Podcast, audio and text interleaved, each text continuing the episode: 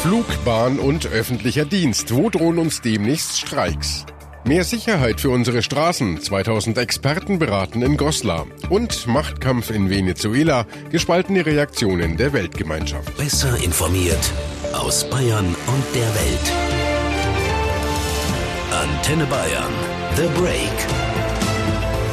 Willkommen zum Nachrichtenpodcast von Antenne Bayern. The Break ist die Auszeit für mehr Hintergründe, mehr Aussagen und Wahrheiten zu den wichtigsten Themen des Tages. Es ist Donnerstag, der 24. Januar 2019. Redaktionsschluss für diese Folge war 17 Uhr. Ich bin Antenne Bayern Chefredakteur Ralf Zinner. Flugreisende können aufatmen. Streiks an deutschen Flughäfen sind erstmal vom Tisch. Gerade letzte Woche erst hatten ja Warnstreiks für ein Chaos gesorgt. 200.000 Passagiere konnten ihre Reise nicht antreten.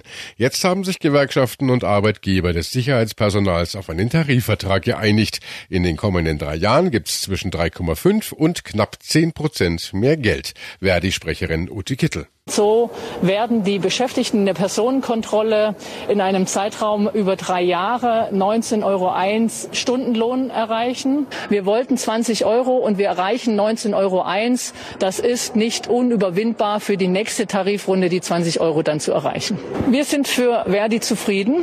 Das ist ähm, ein großer Erfolg, einen bundesweiten Tarifvertrag erstmalig zu verhandeln. Alle Beschäftigtengruppen aller Flughäfen in einen Tarifvertrag überhaupt ähm, in den Geltungsbereich eines Tarifvertrages ähm, zu bringen. Beim Sicherheitspersonal drohen an den Airports also vorerst keine Streiks. Zoe Tasovali in Berlin. Ist damit im Luftverkehr für dieses Jahr generell Ruhe, also unser Flug in den Sommerurlaub sicher?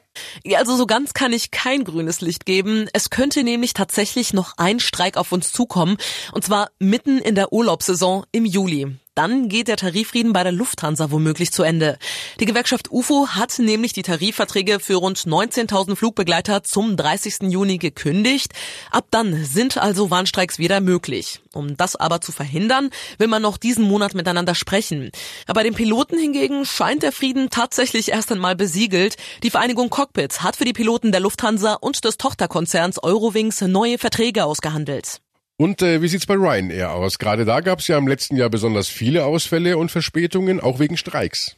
Also wer mit Ryanair nächster Zeit fliegen möchte, muss sich eigentlich keine Sorgen machen, dass sein Flug ausfällt. Nach erbitterten Kämpfen der Piloten und der Flugbegleiter mit dem Ryanair Management hat da eine Schlichtung gegeben. Bis Ende Februar sollen dann die konkreten Details der Tarifeinigung festgezurrt werden, die dann bis März 2023 gelten sollen. Also da ist erstmal Ruhe eingekehrt. Für den Luftverkehr also eher gute Aussichten. Schauen wir mal auf die Schienen. Wie sieht's bei der Bahn aus? Ja, also neben den klassischen Verspätungen und Zugausfällen wegen irgendwelcher Signalstörungen ist auch hier tatsächlich Frieden eingekehrt. Die Bahn und die Gewerkschaft EVG haben ja noch im Dezember ihren Tarifkonflikt beigelegt. Nach tagelangen Verhandlungen hatte man sich auf eine Lohnerhöhung von 6,1 Prozent auf zwei Stufen geeinigt. Pendler dürfen also aufatmen. Streiks und Verkehrschaos sind da erstmal vom Tisch. Und kommen wir abschließend noch zum öffentlichen Dienst. Da ging der Tarifkampf ja erst Anfang der Woche in Berlin los und sofort war klar, eine Einigung liegt noch in ganz weiter Ferne. Was heißt das jetzt für uns? Ja, also das, wovor es uns allen eigentlich graut, Warnstreiks. In Berlin soll bereits am Dienstag gestreikt werden. Eltern müssen also umplanen, denn die Kitas bleiben dicht, aber auch Universitätskliniken, Ämter und Schulen sollen bestreikt werden. Die Gewerkschaft fordert ja auch hier mehr Geld. Sechs Prozent sind es. Und es geht noch weiter, sagte Verdi-Chef Bsiska am Montag. Mit äh, Blick auf äh, die sozialen Berufe, wo wir für den Krankenpflegebereich eine zusätzliche Tabellenerhöhung um 300 Euro fordern. Verhandelt wird übrigens für eine Million Tarifbeschäftigte. Am 6. und 7. Februar, also in genau zwei Wochen, geht's dann in die nächste Gesprächsrunde. Danke nach Berlin. Dort wird also schon am Dienstag gestreikt. Wann wir in Bayern dran sind, das ist noch völlig unklar. Da halten sich die Gewerkschaften noch bedeckt. Von Verdi heißt es wie immer, wir werden zeitnah informieren.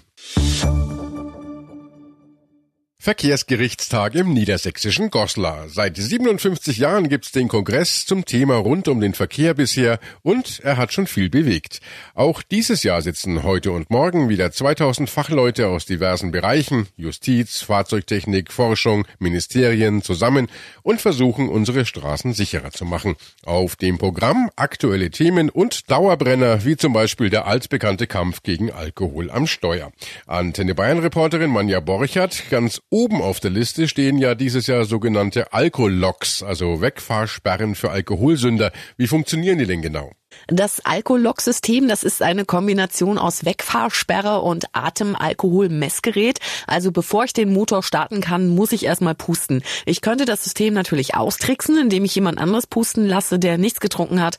Aber Experten sagen, die Wahrscheinlichkeit ist gering, weil man nämlich auch während der Fahrt zur Kontrolle aufgerufen wird. Und in den USA und Australien, wo das System schon eingesetzt wird, da kommt auch eine Kamera zum Einsatz. Also ich werde dann beim Alkoholtest fotografiert. Deswegen ist es dann nicht so einfach mit dem Schummeln.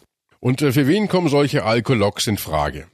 Die Überlegung ist, diese Wegfahrsperre einzusetzen bei Autofahrern, die mit 1,1 bis 1,6 Promille erwischt wurden. Die bekommen bisher ihren Führerschein für eine Weile entzogen und äh, die könnten mit dem Alkolog ihre Sperrzeit verkürzen. Beim ADAC geht man davon aus, dass ein Alkolog zusammen mit einer psychologischen Begleitung die Promille-Sünder dazu bringen kann, ihr Verhalten zu ändern. Unfallforscher hätten am liebsten, dass generell alle Neuwagen mit Alkologs ausgerüstet werden, dass also generell ab 0,5 Promille Promille die Autos gar nicht mehr gestartet werden können. Eine entsprechende EU-Richtlinie ist aber bisher nicht in Sicht.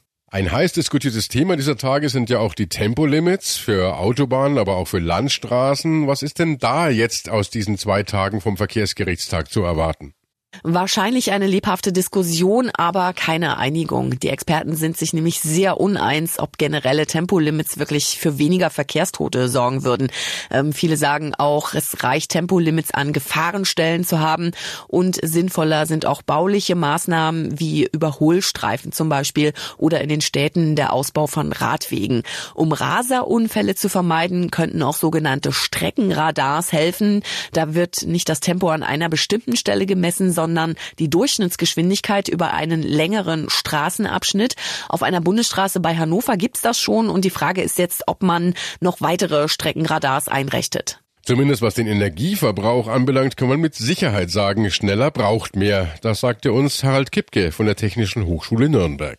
Wenn ich jetzt eine Geschwindigkeitsbegrenzung auf zum Beispiel 130 hätte, muss man sagen, dass der Luftwiderstand der ja wichtig ist für den Energieverbrauch eines Fahrzeugs, ähm, mit der Geschwindigkeit ja progressiv zunimmt. Wenn Sie jetzt 130 fahren oder 160, haben sie im Schnitt einen um 50 Prozent höheren Energieverbrauch. Dann hätten wir schon mal diesen Anteil. Was aber, glaube ich, noch viel wichtiger ist, ist der Anteil, ähm, der wiederum auf diesen Verkehrsfluss zurückgeht. Das heißt also, diese Leute, die dann eben ihre Wunschgeschwindigkeit ähm, erreichen wollen und die dann eben sehr viele ähm, Beschleunigungs- und Abbremsvorgänge wieder haben, das ist auch jedes Mal, ich sage mal, verlorene Energie.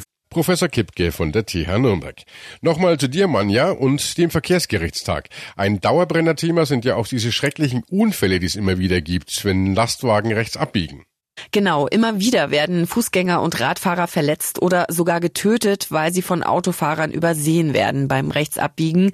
Experten fordern deshalb, dass für Lkw und für Busse der Einbau von Abbiegeassistenten zur Pflicht wird. Solche Systeme erkennen, wenn etwa ein Fußgänger im toten Winkel ist und können den Fahrer dann warnen. Das Problem ist, für eine Abbiegeassistentenpflicht bräuchte man eine EU-Regelung. Der frühere Generalbundesanwalt Kai Nehm hat deshalb vorgeschlagen, den freiwilligen Einbau der Assistenten zu belohnen, finanzielle Anreize zu geben. Auch das wird man diskutieren. Also viele wichtige Themen auf dem Tisch in Goslar. Darüber reden ist das eine, aber die Experten haben auch wirklich Einfluss. Ihr Wort gilt und wird auch schon mal Gesetz.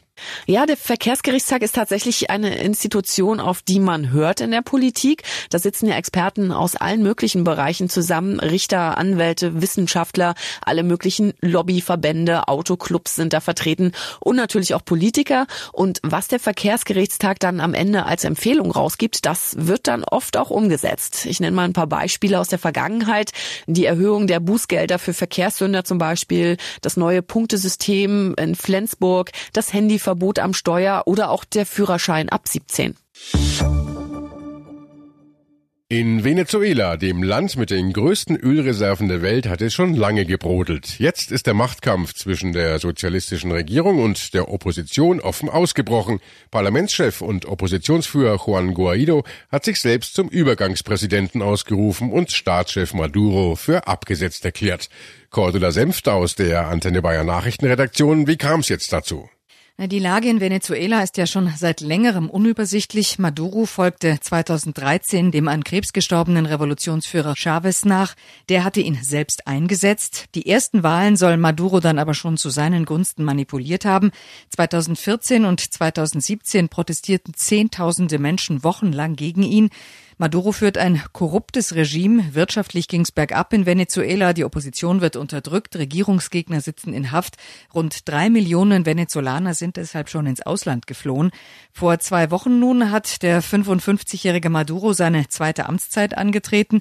Auch bei dieser Wahl gab es wieder Manipulationsvorwürfe. Bei Massenprotesten soll es 13 Tote gegeben haben. Gestern Abend nun hat sich Oppositionsführer Guaido vor tausenden Anhängern selbst zum Übergangspräsidenten erklärt erklärt. Maduro wiederum schwor seine Anhänger vom Balkon des Präsidentenpalastes auf die Vereidigung seiner sozialistischen Regierung ein.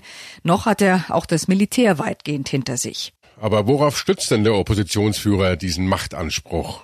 Der 35-jährige Guaido beruft sich auf die venezolanische Verfassung. Weil die Wiederwahl von Maduro nicht den demokratischen Regeln entsprach, stellte das Parlament fest, dass es keinen rechtmäßigen Präsidenten gibt. In dem Fall sind Neuwahlen vorgeschrieben.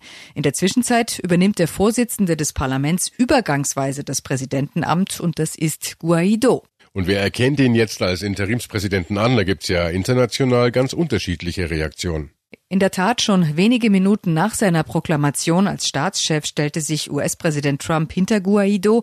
Auch Kanada und die meisten lateinamerikanischen Staaten erkennen ihn an. Die Bundesregierung fordert Neuwahlen in Venezuela. Regierungssprecher Seibert twitterte, notwendig sei jetzt ein politischer Prozess, der in freie und glaubwürdige Wahlen münde. Frankreichs Präsident Macron lobte den Mut hunderttausender Venezolaner, die für ihre Freiheit auf die Straße gehen. Von der EU hieß es, Europa unterstütze die Wiederherstellung der Demokratie in Caracas.